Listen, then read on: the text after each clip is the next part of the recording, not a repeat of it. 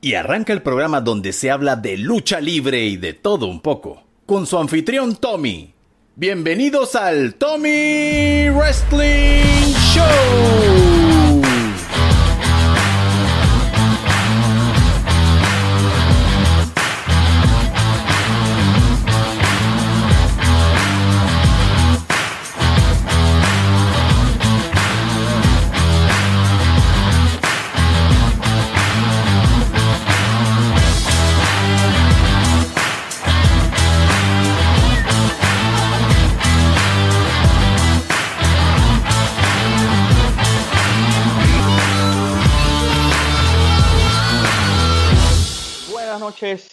Nuevamente. Bienvenidos sean todos a una edición más del Tommy Wrestling Show. Esta semana yo he decidido que pues que no voy a entrevistar a nadie. Yo esta semana me voy a sentar aquí a conversar con mi amigo y colega del mundo de la lucha libre de Panamá, el fucking número uno, King Chemac. Bienvenido. Eh, ¿Qué pasó, mi hermanazo Tommy Wrestling, la leyenda histórica de la lucha libre profesional internacional? Cuéntamelo, ¿cómo vamos? Aquí, pues, en esta, esta cuarentena y este encierro que aparentemente por ahí se acaba pronto, ya nos va a tocar, pues, salir, tomar ciertas medidas y sobrevivir. De eso se va a tratar la vida ahora, de que mientras no exista vacuna de coronavirus, pues sobrevivir, no queda más nada. Ya, ya instalaron las antenas 3, 4, 5G y, dicen que la vacuna, la vacuna la va a poner Bill Gates y ¿tú crees en esas en esas teorías de conspiración? Ya, a ese nivel no. Yo estoy clarito que, que sí hay un ente o una sociedad superior que controla este mundo y lo maneja a su modo pero eso de que las antenas 5G y de que se las inyecciones te va a poner un chip y de que la Tierra es plana, o sea, ese tipo de vainas sí yo no me las creo. Eso nada que ver, nada que ver. Hubo un tiempo que yo trabajaba en una empresa tecnológica, inclusive la, la, a la cual tú perteneces. Eh, tenía un compañero ahí que, que, que, que daba soporte técnico, pues. Y el tipo se pone a hablar en las redes sociales que no, que por qué están instalando esas antenas mientras la gente está con la pandemia, eso. Yo me pregunto, ¿cómo rayos contrataron a ese tipo en, ese lugar? Si ese tal, tal es barrabasada. Pero bueno, este mundo de las conspiraciones es una locura, Tommy. Acuérdate también que en una entrevista de trabajo el papel todo lo aguanta. Tú puedes ir con tu papel de que tú eres un buen trabajador, de que tú haces todo bien, o sea, a nivel profesional, o sea, pero a nivel personal tú puedes ser un loco, un buff y, y eso no se sabe hasta que tú entras a trabajar. Te lo digo porque me ha pasado con varios compañeros de trabajo. Hey, antes de continuar, este, vamos a darle gracias como siempre todas las semanas a la Trifulca Wrestling Media por la oportunidad de pertenecer a esta plataforma de contenido de lucha libre. Eh, darle las gracias a Blue Monkey 507 por el logo del, del show de los teachers. Pendientes a la cuenta de Instagram, que ahí puedes ordenarlos. Eh, darle gracias a Eric por las caricaturas que ha hecho tanto de mi persona y bueno, de los otros integrantes de, la Anarchy Squad aquí en Panamá. Eh, darle gracias también a Jacinto Moltó por su profesional voz en el intro del show. Jacinto, pues, es un actor de doblaje y de comerciales acá en Panamá. Muchas gracias por el apoyo. Hey, Mac yo quiero que tú me cuentes cuando tú estabas peladito, adolescente, no sé, en qué momento tú viste lucha libre por primera vez en la televisión o en Canal 8 cuando eso existía, yo no sé, y tú viste y tú no pasaste el control y te quedaste viendo televisión. ¿Cuándo te llamó la atención la lucha libre a ti? Bueno, antes de, de verla en la televisión, pues yo tenía conocimiento de la existencia de Hulk Hogan y de Ultimate Warrior. Eran las únicas dos personas, dos las únicas dos figuras de las cuales yo tenía conocimiento. Y esto era debido porque eh, los amigos tenían por ahí el famoso ring celeste, No sé si lo recuerdas, el famoso ring de celeste de juguete de la WWF en ese entonces y siempre veía que tenían un pocotón de, un montón de figuras de acción, incluyendo al, al, estaban todas, pero no las conocía hasta después que vi televisión. Estaba el sargento Slaughter, este. Y yo siempre me quedaba mirando las figuras de acción y a pesar de que todo el mundo decía que el amarillo era Hulk Hogan, a mí me llamaba siempre la atención Ultimate Warrior. Y entonces, pues nada, nunca, en ese entonces la daban en Canal 8, pero mi papá era un tipo bien anti-gringo. Tú sabes que aquí en Panamá, pues habían las situaciones con los gringos después que construyeron la zona del canal. Y mi papá era un institutor, así que era un anti-gringo. Y pues él no me, yo en mi vida vi Superman ni, ni nada, ni ninguna cuestión que, que sea una gringada. Pero por otra parte, él nunca me llevó a ver lucha libre en Panamá, así que lo primero que yo vi en la televisión fue lucha libre gringa, la WWF en ese entonces. Y mira que en estos días, hace como un mes, yo estaba buscando en YouTube exactamente el capítulo de lucha o el programa de lucha que yo vi por primera vez. Y me lo encontré. Era un Monday Night Raw. Y ya no lo daban en Canal 8, lo daban en Canal 4 cuando comenzaron a, a dar lucha de nuevo. Era un Monday Night Raw en el que, si no me equivoco, estaba. Yo tuve la suerte de que cuando yo cambié, eso solo daban los sábados. Y tú sabes que los sábados era la cáscara, nadie veía otra vez que no fuera la cáscara.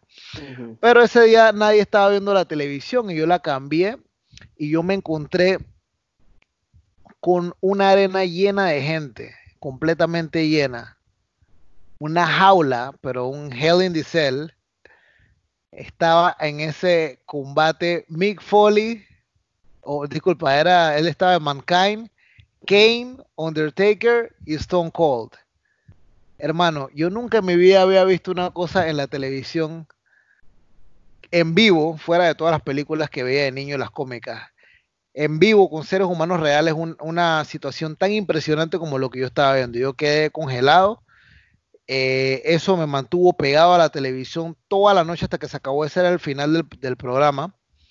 Y recuerdo, no me acuerdo por qué razón, no me acuerdo si fue Kane el que se quedó arriba o qué, pero la jaula la subieron y se quedó arriba, creo que fue Kane o el Undertaker, estaba también Paul Bear. Entonces el conflicto que había era un problema grande entre los cuatro luchadores y la jaula la subían. Una vaina es que la primera vez que tú vas a lucha libre, tú mires un combate. Otra vaina es que tú mires una situación eh, bien loca. Pero otra locura es que la primera vez que tú estés viendo lucha libre, estés viendo el Attitude Era con una jaula infernal y con cuatro de los luchadores más top del momento. Entonces, tuve como una buena suerte de una vaina tan monstruosa por, como primera imagen o primer material audiovisual de lucha. Y eso fue todo. El próximo sábado yo estaba ahí, estuve ahí para siempre. La televisión los sábados se peleaba en la casa fuertemente por eso o sea, agarraste la lucha libre en el combate justo, en el momento justo. Eh, en esa época cualquier momento era justo porque el, card, eh, el, programa de lucha, tenía desde la primera lucha hasta la última lucha pura gente hambrienta que quería eh, robarse el protagonismo. Entonces, era imposible que tú pusieras el canal en ese entonces, en esa era de lucha libre, y no te quedaras congelado. A tal punto que mi familia veía otras cosas y sábado a sábado se fueron uniendo a mí y fueron viendo también lucha libre. Mi papá odiaba la lucha libre gringa. Él, decía que el santo era lo máximo y que él solo hablaba del santo, nunca me mencionó otro, que el santo era lo máximo. Entonces, pero a pesar de decir eso, él quedaba ahí conmigo viendo la lucha. y yo veía como las viejas y los vecinos de toda la, la barriada, sábado a sábado, fueron viendo eso que ya no era un programa que atraía solo a, los niños ni a la gente que le gustaba lucha, sino a todo el mundo.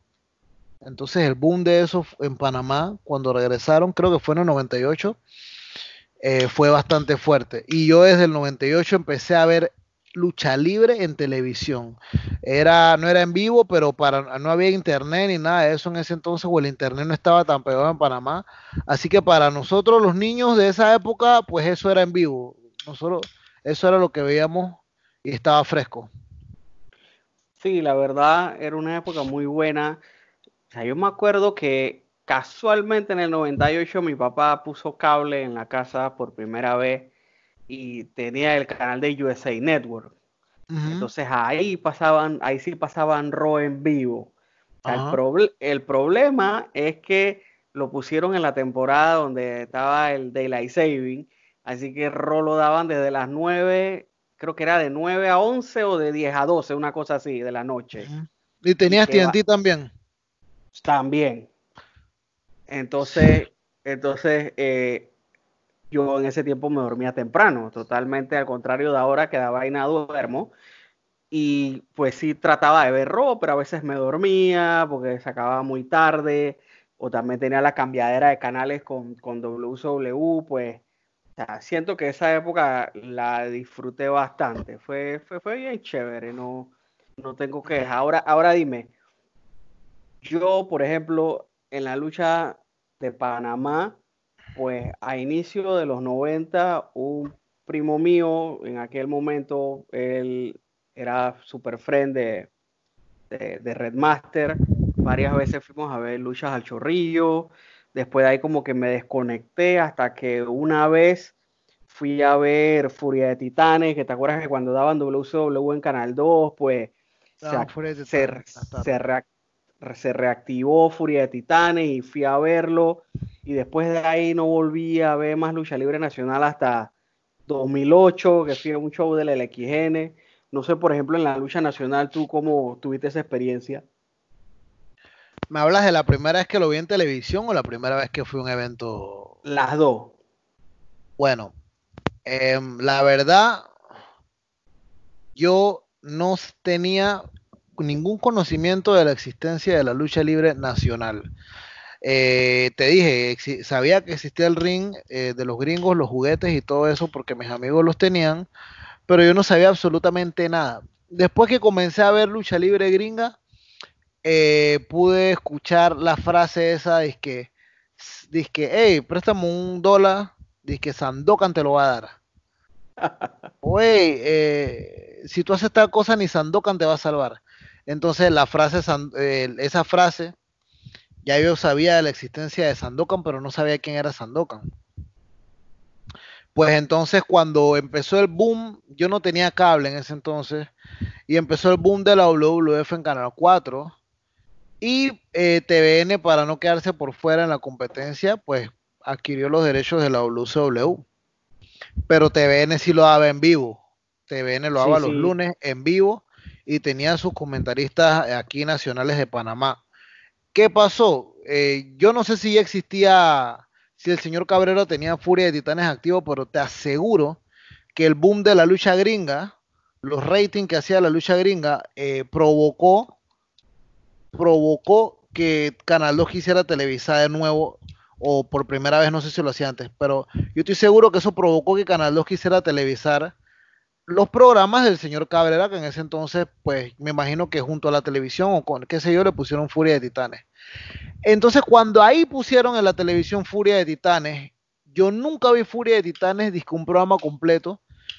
Eh, yo lo que vi, eh, veía eran los comerciales, dije, bueno, este sábado lucha este contra este, el otro sábado este contra, contra este, pero toma en cuenta que yo veía full WWF cuando empezaron a dar la WC en Panamá, la WCW en Panamá, pues Estamos hablando del 98, iba en bajada. Ya Wolver había perdido con Hogan, así que casi nadie veía esa vaina. Eso estaba muerto. Era la época esa que estaba que Jeff Jarrett, después que se metió Jeff Jarrett y estaba no sé, fue Como eso fue como finales del 99, 2000. del 98 en adelante era como que la muerte avisada de esa gente. Entonces yo lo intentaba ver. Me acuerdo que una vuelta vi un feudo de Sting con Cuervo, que fue mi feudo, disculpa, con Vampiro. Sí, que Cuervo. El feudo de Sting con Vampiro, que fue mi feudo favorito de la WCW cuando la daban en Panamá, que Sting andaba por ahí sin bañarse y vaina. A mí me gustó ese feudo. Pero había una lucha que era como la, la, la, mierda, la, lucha más grande. Se viene Sandokan contra el africano, máscara versus cabellera. Esa lucha, yo, esa fue la primera vez que por televisión me llamó la atención una lucha panameña y yo la puse. Me imagino que era pregrabado, no sé. Y yo la vi y pues era algo diferente, no tenía la pirotecnia de los gringos ni la escenografía de los gringos, pero eh, lo que me llamaba la atención era cómo el público estaba metido. La gente era así como la gente del gueto y eso, pero estaba metida de lleno. La gente gritaba, era una locura. Y yo me vi esa lucha completa por televisión y era la primera vez que estaba viendo en mi vida una apuesta de máscara versus cabellera. Eso me llamó la atención. Así que así fue la primera vez que yo me encontré con lucha nacional en la televisión. Y la otra pregunta que me hiciste fue ¿cuándo la fue a ver por primera vez? Eh, yo era, yo conocía al demoledor, luchador panameño, y ya me había comentado varias veces de la existencia de la lucha extrema nacional. Y yo lo llegué a ver un par de veces en Cablón de Sport y van, y yo, hey, estos manes luchan, y van, están locos. Se tiran, se rompen la cabeza. Entonces, eh, pasó el tiempo y pasó el tiempo y nunca lo fue a ver y él se salió de la LXN y se fue para... ¿Cómo se llamaba la empresa de Elisha? Creo que era Acero. Ah, Acero. Se fue para Acero. Y entonces yo fui a la LXN por primera vez, si no me equivoco, en el 2011, porque había una, una yalcita ahí que le gustaba la lucha. Y pues quería, yo creo que teníamos problemas, o antes habíamos andado y yo como que quería retomar el camino por ahí. Y yo le invité, hey, vamos a ver luchar, está bien. Y ese era un evento que hicieron en el Roberto Durán. Era un festival de sillas. Y recuerdo que el boleto de que VIP extremo, creo que se llamaba, costaba 20 dólares. Tú puedes creer, 20 dólares. Que yo lo veía bien en ese entonces, pero ahora el luchador, viendo la, situación que pasa en la lucha libre nacional, yo dije que cuando viene el evento del boleto de 20 dólares, lo necesitamos. Pero sí, entonces eh, yo fui y esa fue la primera vez que fui. ¿Qué te puedo decir mi experiencia? Pues no fue muy amena, primero porque eh, demoró mucho en empezar y el evento se acabó como a la una de la mañana, ni recuerdo bien. Eh, sí recuerdo que estaba Juventud Guerrera, estaba Psicosis y también recuerdo que estabas tú, si no me equivoco, eras árbitro.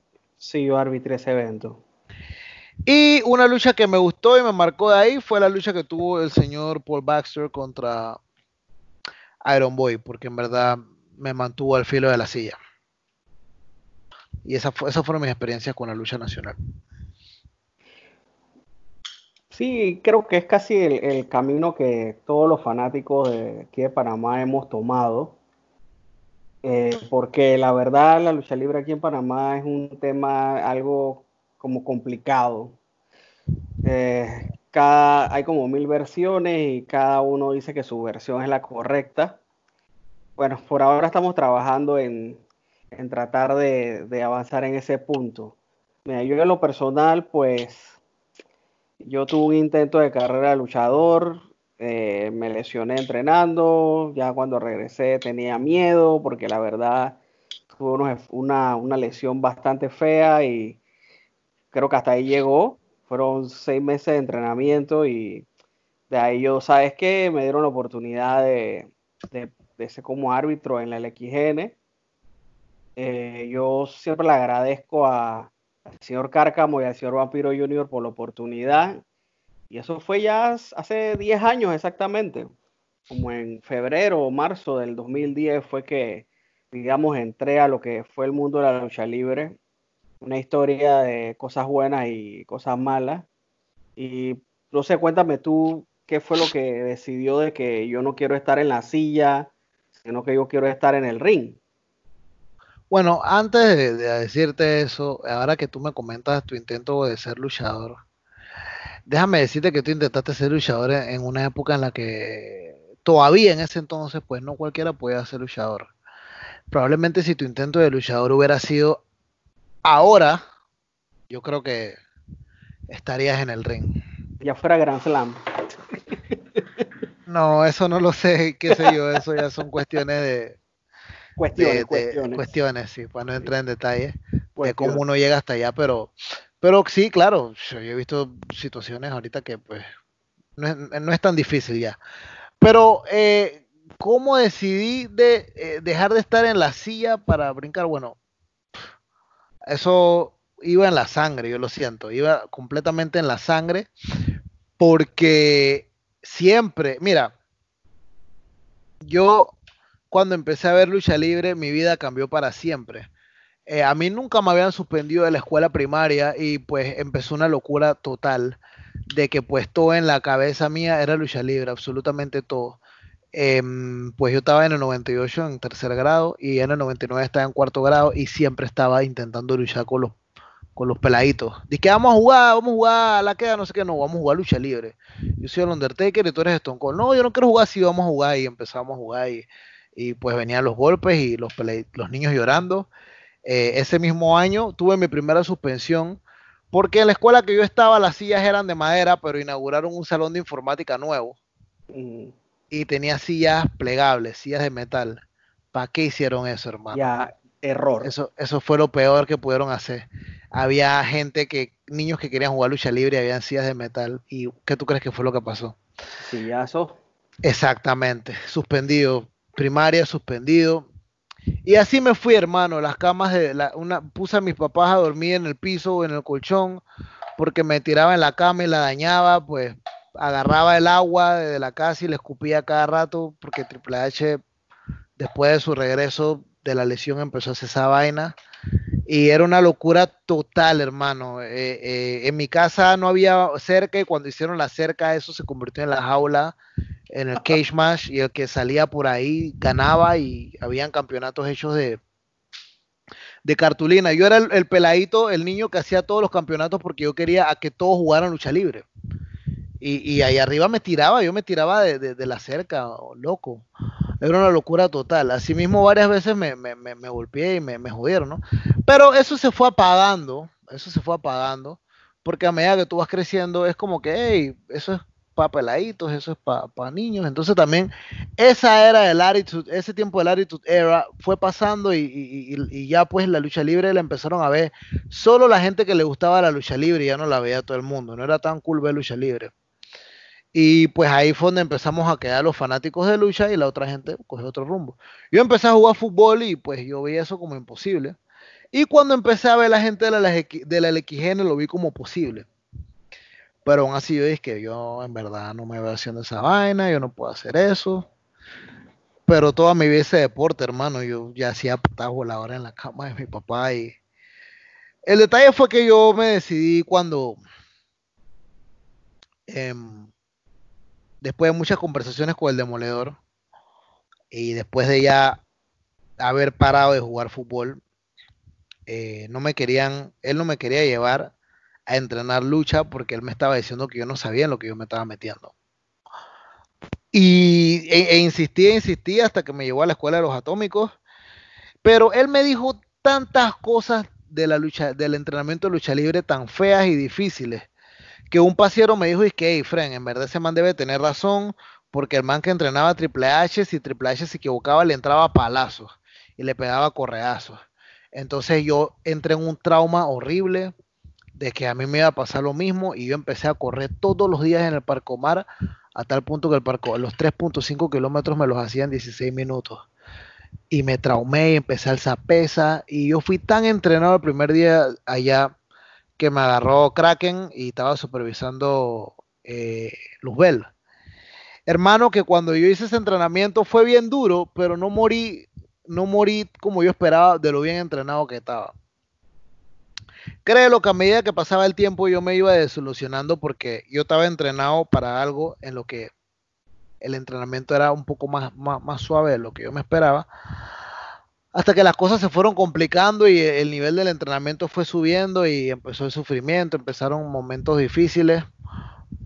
Y, ya tú sabes la historia, ¿no? Cuando ya te ponen a, practicar y a caer encima de discos de 45 libras y esas cosas. Y así fue que dejé de ser un fanático y brinqué. Lo veía imposible primero, pero cuando vi que existían luchadores en Panamá, en la LXN y eso, pues yo dije, ok, es posible.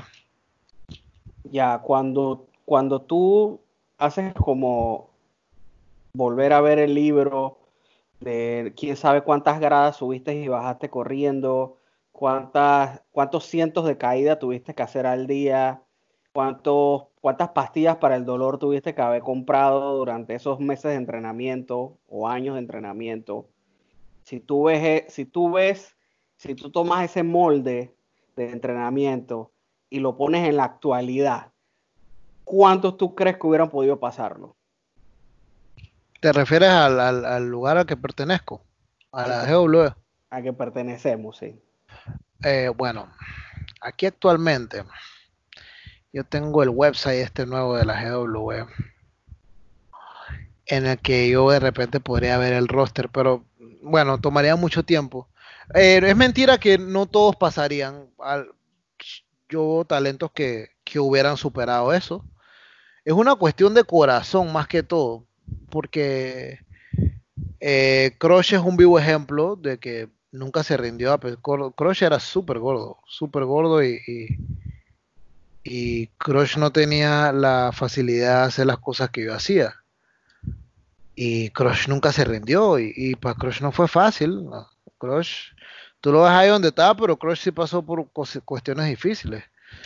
Fácilmente yo creo que Crush pesaba casi 300 libras o algo más. Más como 350 en un momento. ¿Serio? Bueno, no sabía que pesaba tanto. Pero imagínate eh, agarrar algo a él y subir la escalera de la 5 de mayo un pocotón de veces. Brincar la escalera de la 5 de mayo un pocotón de veces. Tras eso, después de eso, teníamos que correr nos ponían a correr alrededor. Tras eso, después de eso, teníamos que hacer física. Y después de la física, eh, eh, hacíamos squats. Y después de los squats, eh, rompíamos un sinnúmero de caídas, que eran bastantes, pero la lona, no sé si alguna vez tú fuiste y viste la lona de la 5 de mayo. Sí, la, de que, había que subir la escalerita. Exacto, eso era, eso era una madera con un pedacito de tela encima y, y pues... Exactamente. Era difícil. Y pues, súmale a eso que con todo eso, eh, yo fui a los atómicos de nuevo y los atómicos es mucho más duro. Los atómicos es horrible. La física de los atómicos es que allá baja la primera vez a vomitar. Pero volviendo a la pregunta, muy pocos se hubieran quedado y se hubieran mantenido en el entrenamiento como lo hacía la gente de allá. Muy pocos. Y con todo y eso allá las personas las ayudaban y le daban oportunidades y eso, pero eh, no, muy pocos hubieran quedado. Partiendo de que el, ring es mucho, el ring de acá es un ring mucho más suave y todo eso. Pero yo te puedo por lo menos decir un talento, siempre lo utilizo de ejemplo, que fácilmente en cualquier escuela de lucha hubiera sobrevivido, que es Ion. Para mí, Ion facilito en cualquier escuela de lucha sobrevivía pero por todo lo demás, pues la gran mayoría hubiera tenido que demostrar muchos huevos y muchos cojones para quedarse. Porque todavía hay luchadores que por lo menos yo voy un día y pongo un entrenamiento físico y se mueren. Wow. Hay, hay luchadores que, que no pueden hacer, que con 10 pechadas están sufriendo. Y eso no significa que en un ring, dentro de una lucha, tú vas a hacer pechadas.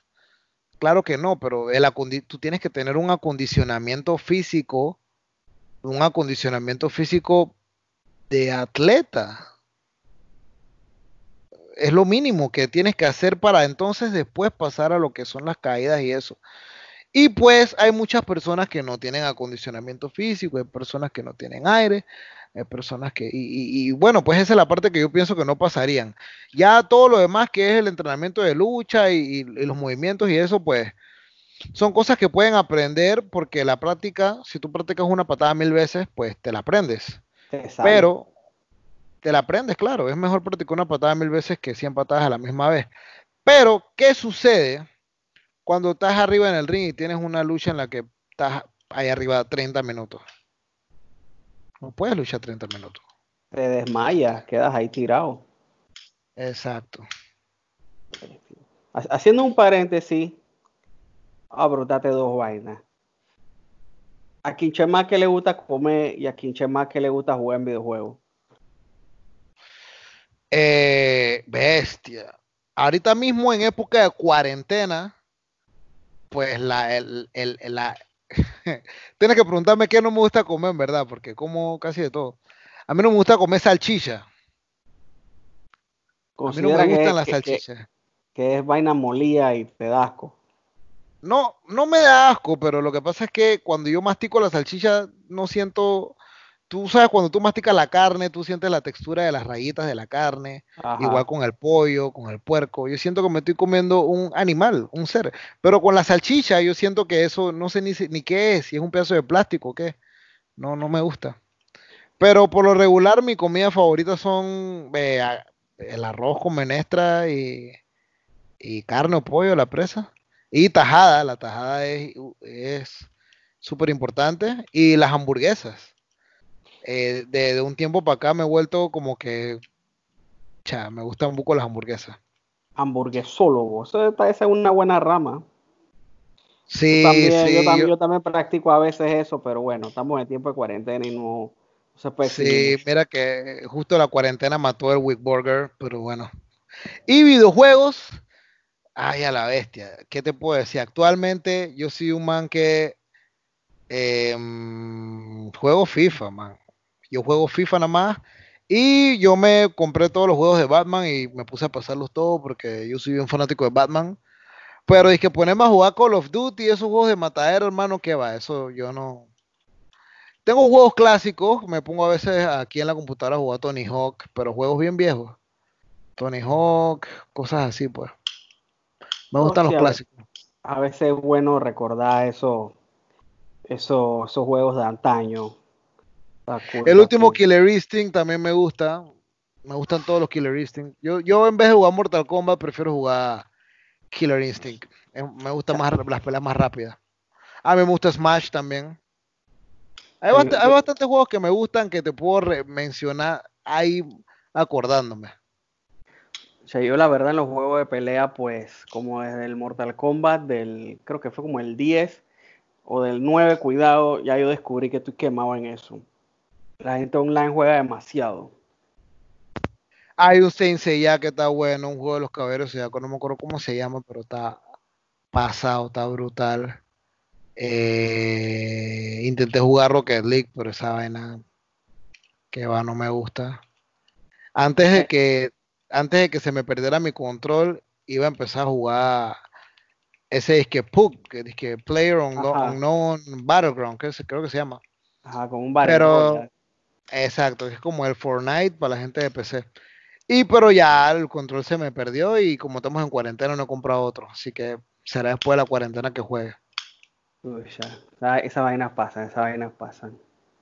Ahora, ahora te pregunto, cuando tú pasaste de, de, ser como se te anunciaba o como tú mismo te, o te proclamabas el, la gente libre más caliente de la lucha libre en Panamá y, y fuiste a la GW, ¿qué, ¿cuál fue tu impresión que tú llegaste y viste, o sea, hay que ser claro, la calidad de ring que tienen ahí versus lo que en algún momento tú habías utilizado, ¿qué, qué te pareció? O, cuando habías ido a Costa Rica habías encontrado un ring de esa misma calidad el tema de los rines es bien complejo. Es bastante, bastante complejo porque yo no encontraba el ring perfecto todavía. Por ejemplo, aquí en Panamá, mis cuerdas favoritas son las de Cabrera. Creo que son las cuerdas que se sienten más sabrosas así cuando tú corres y todo eso, cuando pisas segunda y tercera esas son mis cuerdas favoritas. Independientemente que las cuerdas de la GW son, sean sogas y pues en la WWE usen sogas, pues mis cuerdas favoritas son las de Cabrera. Ahora, en la fachada y todo, eh, yo siento que el mejor ring es el de la GW. Tiene una muy buena fachada, eh, tiene una muy bonita falda, que tiene el logo de la empresa. Eh, ahí hay dos rines. El ring que tenían antes me gustaban más las cuerdas. El ring nuevo, pues Pascual tuvo como que un. Pascual cuando vino la WWE se enamoró del sistema de armado del ring de Vince y quiso hacer exactamente lo mismo, pero en verdad yo no soy muy fanático de ese ring nuevo. Eh, la, las cuerdas están muy pegadas, entonces cuando tú vas a hacer un lance entre la tercera y la segunda, pues el espacio es muy chico. Yo no paso problema para tirarme por ahí, pero las personas que tienen problemas en los lances como que si puedan pasar problemas con eso. No soy muy fan de ese ring. Me gustaba más el ring un poco más viejo. Y en el caso de Costa Rica, eh, yo fui a Casa Next. Pues en Costa Rica tienen un ring eh, bastante bueno. bien garrote, eso sí, la lona está fuerte, está dura. Pero cuando yo fui a Costa Rica, yo estaba entrenando en un tatami de judo, allá con los atómicos. Entonces ese tatami estaba más duro que parecía cemento. Y cuando fue a Costa Rica, pues ya estaba acostumbrado a, eso, pues. Y lo que me recuerdo mucho del ring de Costa Rica eran las cuerdas, que las cuerdas tenían un grosor de un diámetro como de,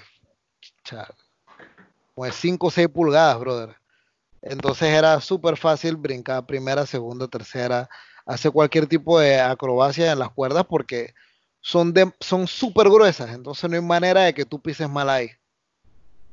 Pero no te puedo decir cuál es el mejor ring en sí de Panamá porque me gustan más las cuerdas del ring de Cabrera, pero me gusta más la fachada en general del ring de la GW. Se ve bien, tiene una buena estética. Es, bonito. Sí. Y, como tú dices, eh, más que todo ese ring nuevo es así viendo WWE y tú sabes que la mayoría del fanático panameño eso es lo que ha visto en su, en su experiencia como fanático. Así que al ver bueno, no, no, sé, no sé si se han dado cuenta de los cambios del ring de WWE, pero cuando la gente veía más lucha ese ring era diferente. Y ahora le pusieron en los postes como con unas LED.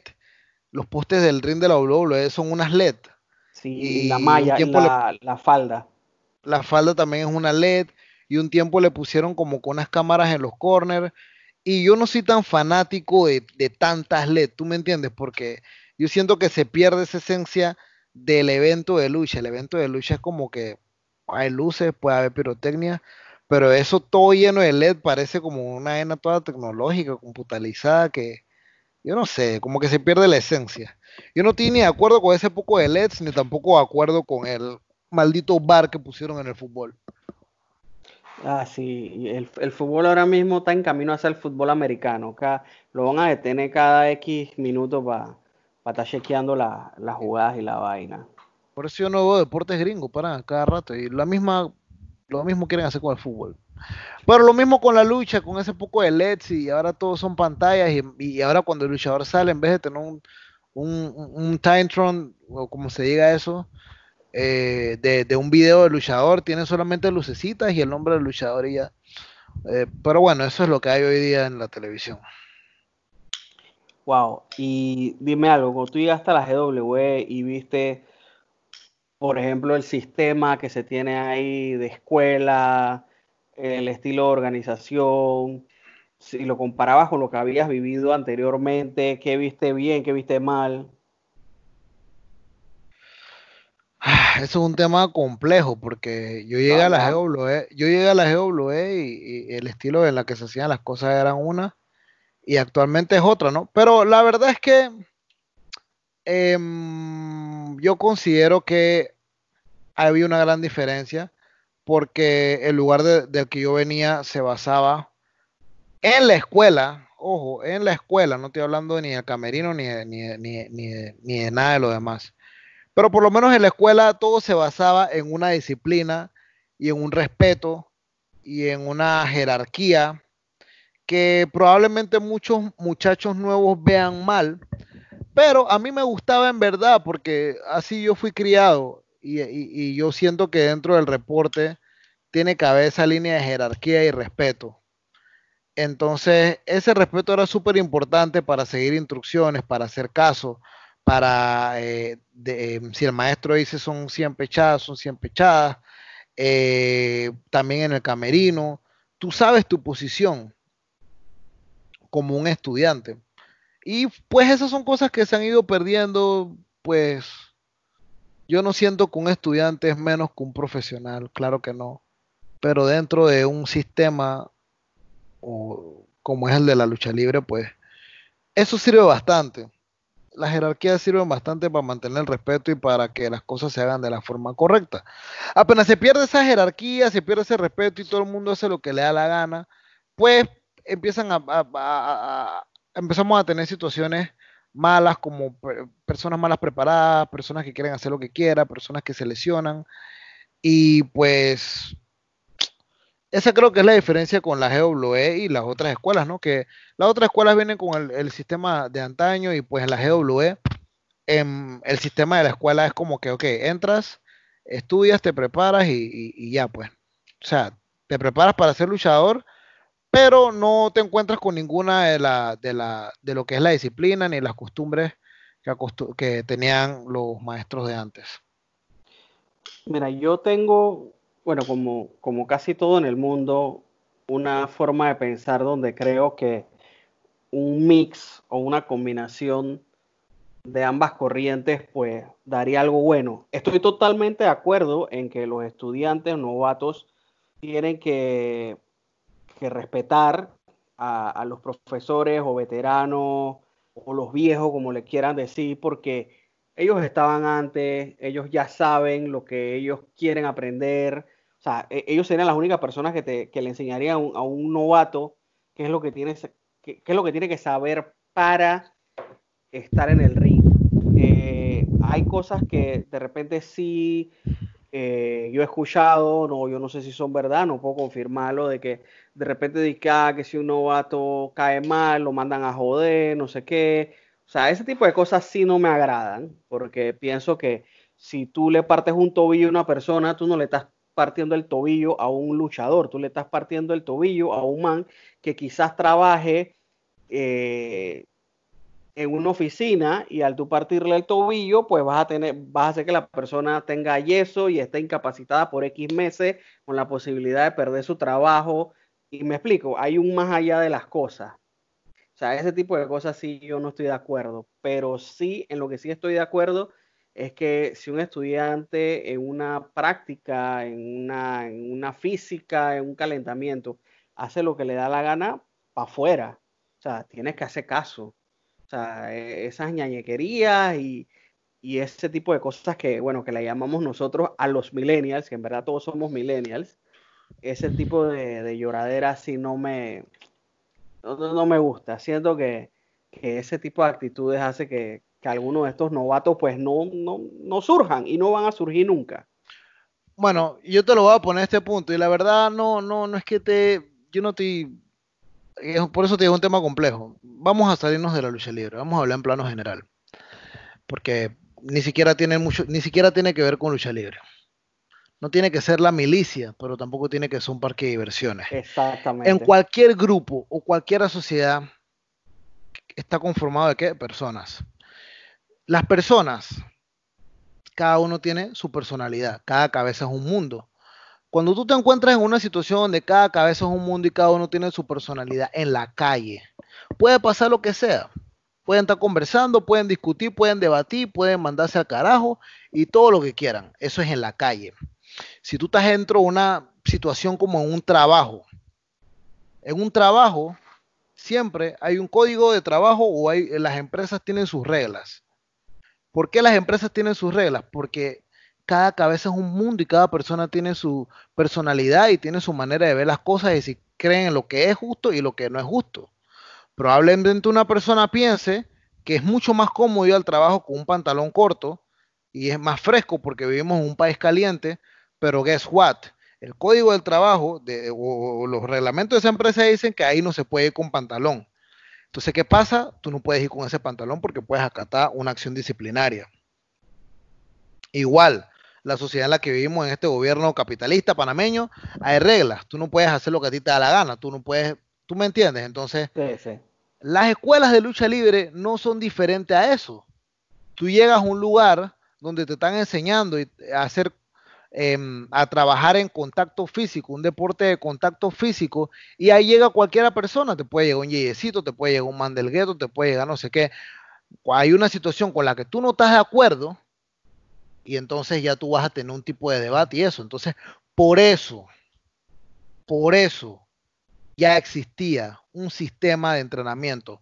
Yo que si yo estoy de acuerdo con que a la gente se le tire encima de discos de 45 libras y eso, por supuesto que no. Ojo, esa fue la única manera en la que yo aprendí a ser mi mortal perfecto y lo agradezco siempre. Pero no todo el mundo tapa eso. Entonces, por supuesto que tiene que haber un sistema. Y el sistema que existía es efectivo. Tú ves a, a, a PAD faltándole respeto a la gente, siendo un mal ejemplo en un camerino o algo por el estilo. Tú ves a Iron Boy faltándole respeto a la gente, siendo un, mal ejemplo para los, los camerinos o algo así.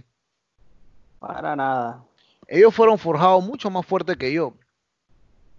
Así que eso no tiene ni siquiera que ver con la lucha libre, eso tiene que ver con cualquier grupo, cualquier sociedad. Tienes que seguir unas reglas, tienes que haber un respeto. Como en un trabajo, hay un supervisor, hay un jefe, está la gente que está aquí. Independientemente que haya gente en el departamento de limpieza, tú tienes que darle los buenos días y respetar a la gente de limpieza, sea lo que sea. Entonces, yo no, yo te saqué el tema de la lucha libre para que tú entiendas que por supuesto que tiene que ser así. Por supuesto que tiene que ser así.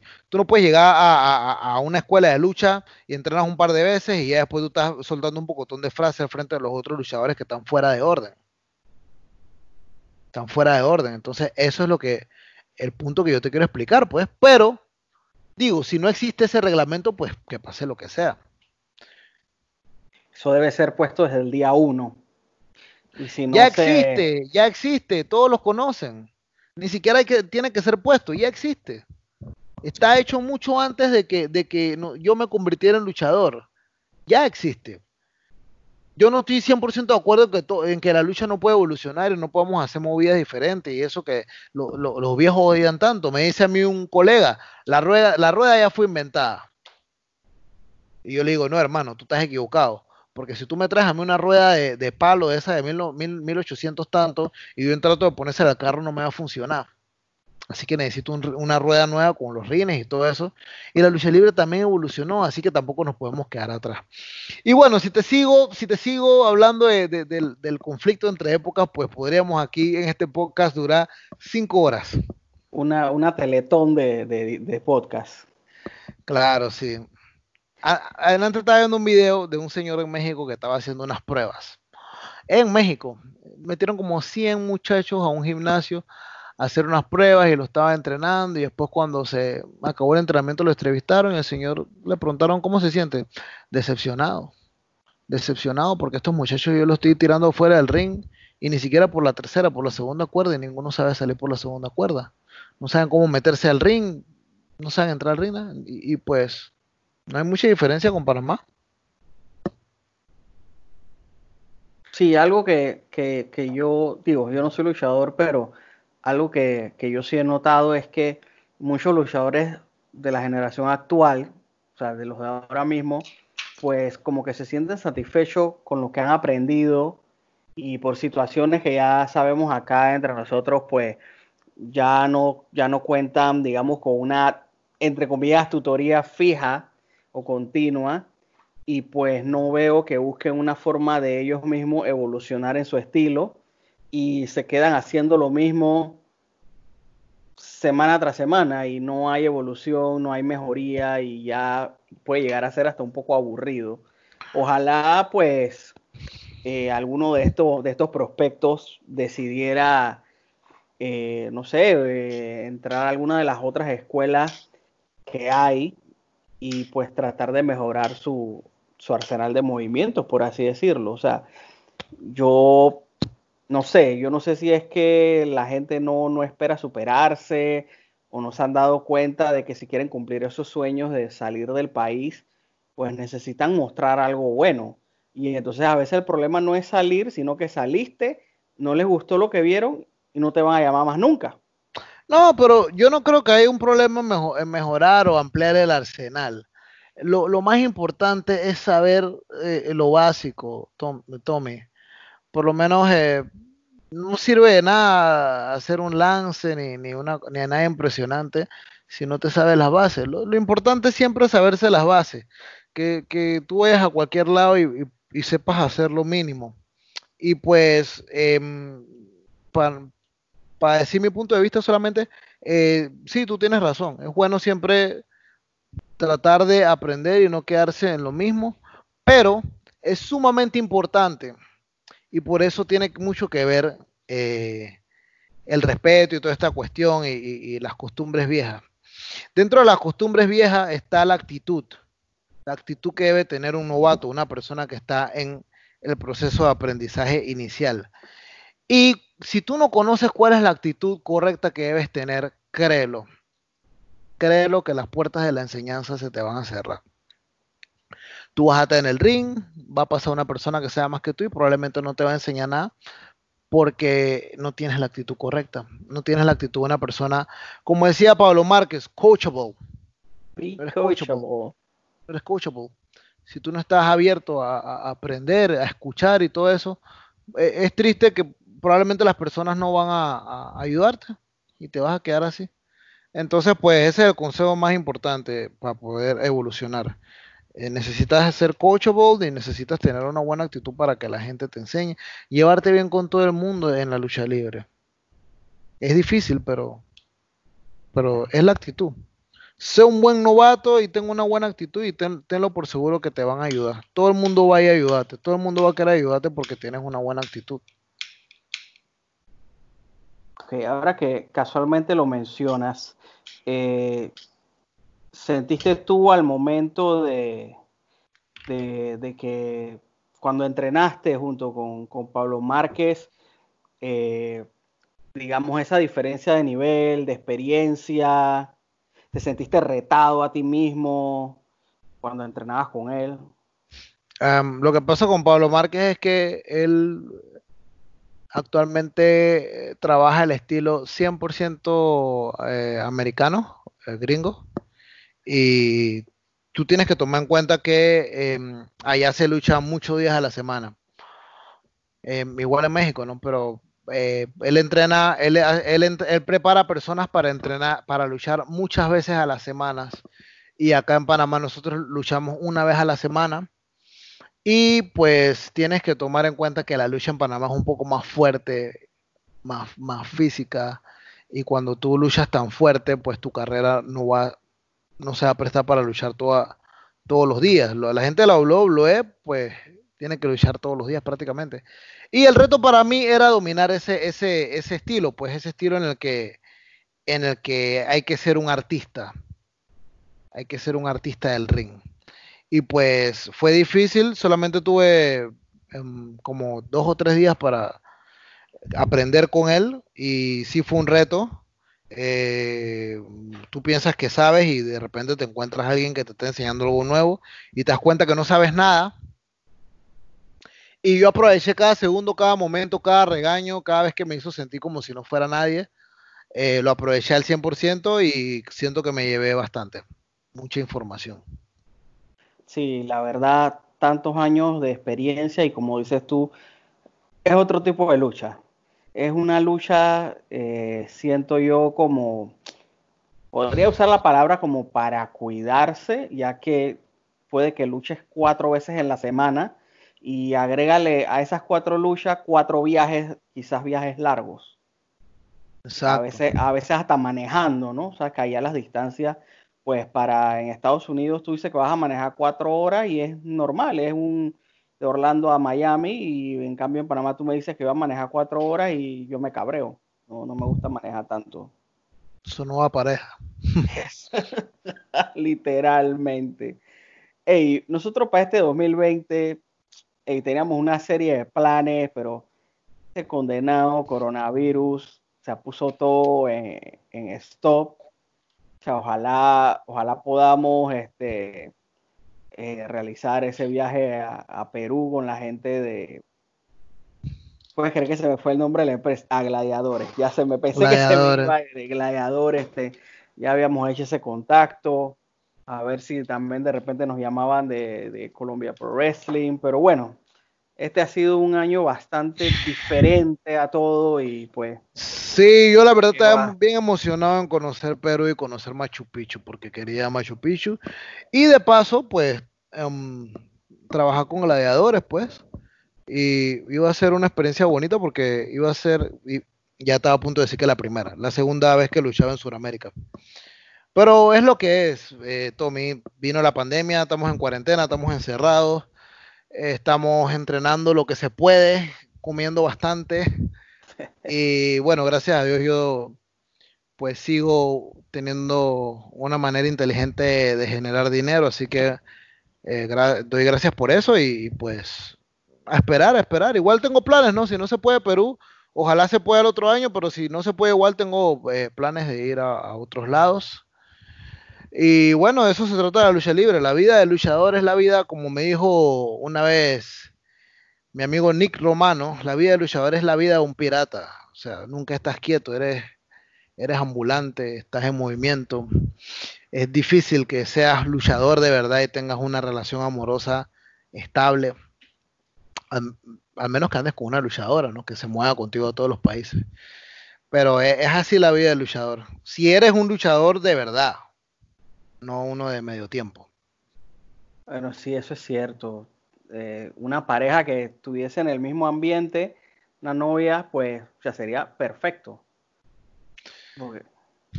Si se da, se da, pero que lo yo he tratado de, de ser luchador y, novio, pues el, el, amor a la lucha libre siempre gana.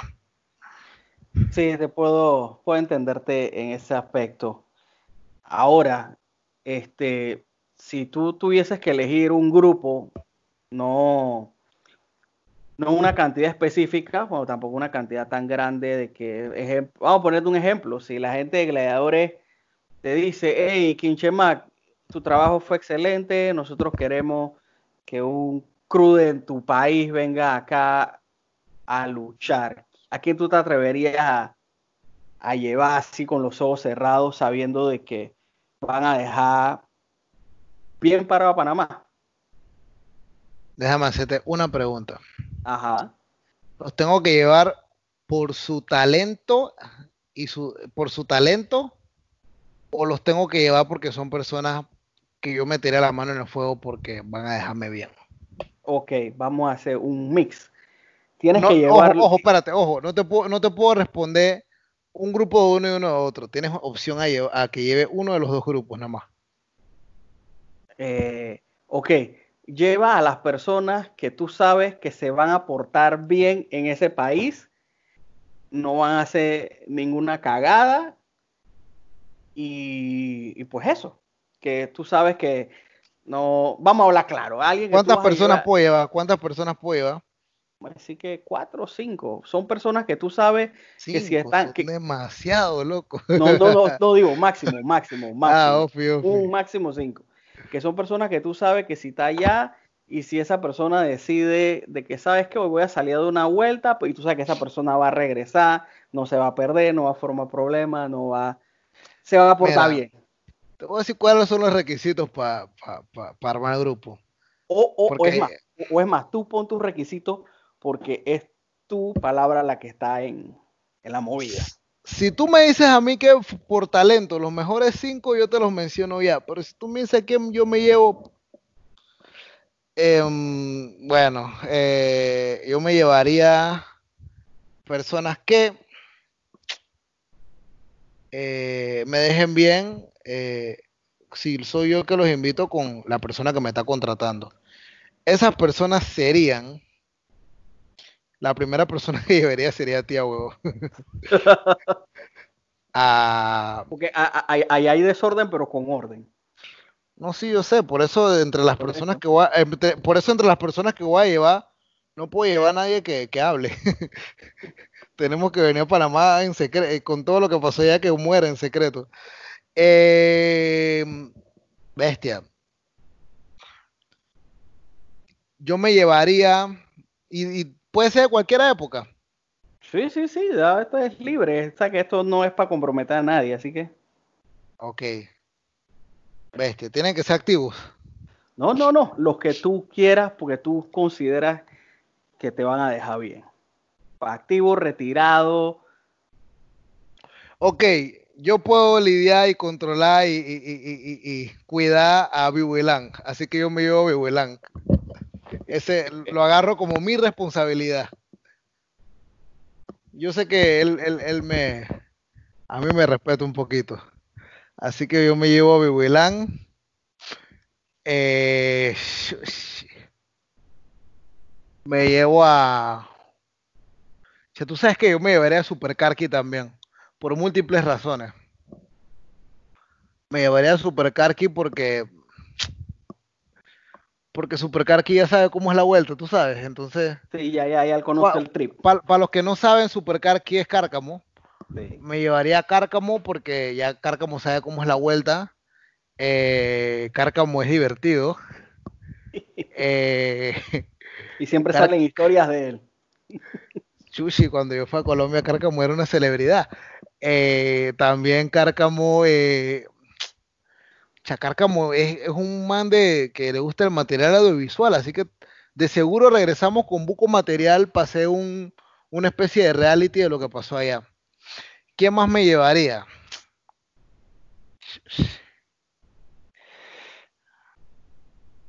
Ok, vamos, vamos a ponértela fácil. Si te dicen, hey, dame los nombres de los luchadores que yo me encargo de traerlos por mi cuenta aparte. Y yo no estoy. Exacto, o sea, te, o sea, te la verga. Está más duro todavía. No, no, no, no, no, no, o sea, o sea, te están deslingando de las responsabilidades de lo que pase. Simplemente dices que, hey, eh, ¿cuáles son los ah. luchadores de Panamá? Y, y, yo, yo, hablo con ellos. O sea, el, el, empresario te dice, yo voy a hablar con ellos. y, yo no, y yo no tengo nada que ver, o sea, no me, no me comprometo en nada. Nada, tú nada más. Ah, bueno, así, así llevo a Vilán, llevo a Cárcamo, llevo a Crush. Eh, le digo que se lleven a, a, hasta Allen. Eh, no sé, a esos cuatro. Ya, ya, ya, ya. Y más o menos estamos ahí en la, en la misma, en el mismo círculo. Bueno, yo creo que esta es como la primera parte de alguna gran charla que seguiremos teniendo en algún otro momento para no alargar más el tiempo del podcast. Quiero agradecerte por, literalmente por sentarte a charla conmigo, que charlamos casi todos los días quiero que, que, por favor nos digas los, los, nombres de tus redes sociales para que todos los que nos están escuchando sepan dónde seguirte y darle likes a tus fotos y todo. Sí, por supuesto. Eh, aquí por lo menos sé que la gente de Trifulca está clara en mis redes para que en, justo en este momento del, del audio pongan abajo la red y también en la descripción del video de YouTube, que sé que es puro audio, pero, pero es King de Rey rayita abajo, o underscore, como le quieran llamar, Shemak. Shemak se escribe S-H-E-M-C. So, el Instagram es el Instagram y el Twitter es arroba, es arroba king, rayita abajo Shemak. Y el Facebook es eh, de contacto. Todavía puedo aceptar amigos porque creo que llevo 500, eh, 5000 algo, así que todavía puede, no, llevo cuatro mil y pico, así que todavía puedo aceptar amigos, acepto a todo el mundo. Después que no sea un wash your name o una cuenta rara. Eh, el Facebook es eh, Pro Wrestler King Shemak, si no me equivoco. Y la página, el fanpage, es simplemente King Shemak. El canal de YouTube es Shemak. Sigan también mi canal de YouTube. No se olviden de seguirlo, que estoy subiendo material ahí bastante interesante. Y pues para mí también fue un placer estar en tu podcast. Cuando tú quieras hablamos del tema que sea, de, de, lucha libre, de lo que sea, de cervezas, que ahora la moda es hacer live con cervezas. Sí, sí, un día, un día hacemos un podcast cuando ya podamos salir tomando cerveza negra y comiendo hamburguesas. No, lo, lo, que pasa es que yo acabo de hacer un live con alguien y estaba tomando cerveza y yo, bueno, se estaba tomando su modelo delante, entonces yo. ¿Qué te puedo decir? Bueno, sí. No, hombre, cuando quieras hacemos cualquier podcast contigo, con la gente de Trifulca Wrestling, con la gente que sea. Yo nunca le digo que no a nadie en lo que es entrevistas y siempre me mantendré así. No soy un tipo humilde, la humildad no sirve para nada, nunca lo olviden, la humildad es basura. La humildad solamente es para decir que que sentiste bien con la derrota y, yo siento que no hay que ser humilde. La humildad no sirve para ser un campeón. Nunca lo olviden. Bueno, con este mensaje motivacional y lleno de inspiración de, de King Mac, le damos las gracias a todos ustedes, los fanáticos de Trifulca Wrestling Media. Recuerden seguir todas las redes sociales, denle like, suscríbanse, compartan. Que tengan a todos ustedes muy buenas noches y hasta la próxima.